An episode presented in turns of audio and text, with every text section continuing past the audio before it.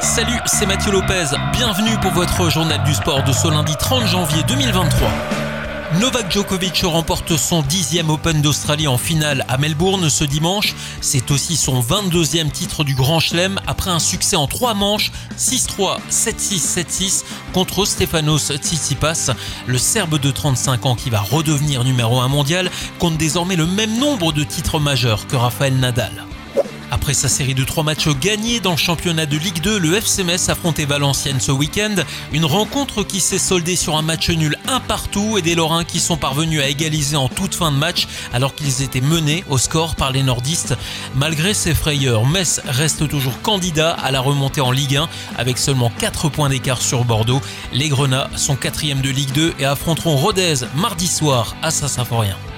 En basket, la demi-finale de la Coupe de Luxembourg féminine entre Dudelange et Grunewald a eu lieu dimanche, alors que le score était de 79 à 78 en faveur de Dudelange en fin de partie. Leurs adversaires ont contesté le score final. Après vérification, deux points avaient été comptés à tort en faveur du T71 en début de rencontre. Grunewald a donc finalement eu gain de cause et s'impose à l'arrivée 78 à 77 sur le T71. C'est un bon week-end pour Marie Schreiber engagée dans le cyclocross de Besançon. La luxembourgeoise confirme son bon état de forme en terminant sixième de la course. Pook Peters s'est finalement imposé en l'absence de Van Empel.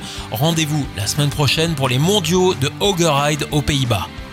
En ski alpin, Marco Odermatt remet le couvert en remportant son deuxième Super G dimanche en Italie. Le skieur suisse leader au classement général a devancé l'Italien Dominique Paris de 76 centièmes et l'Autrichien Daniel Emmelsberger. Belle performance également des Français qui terminent dans le top 10. Nils Allègre est dixième, Alexis Pinturo termine sixième.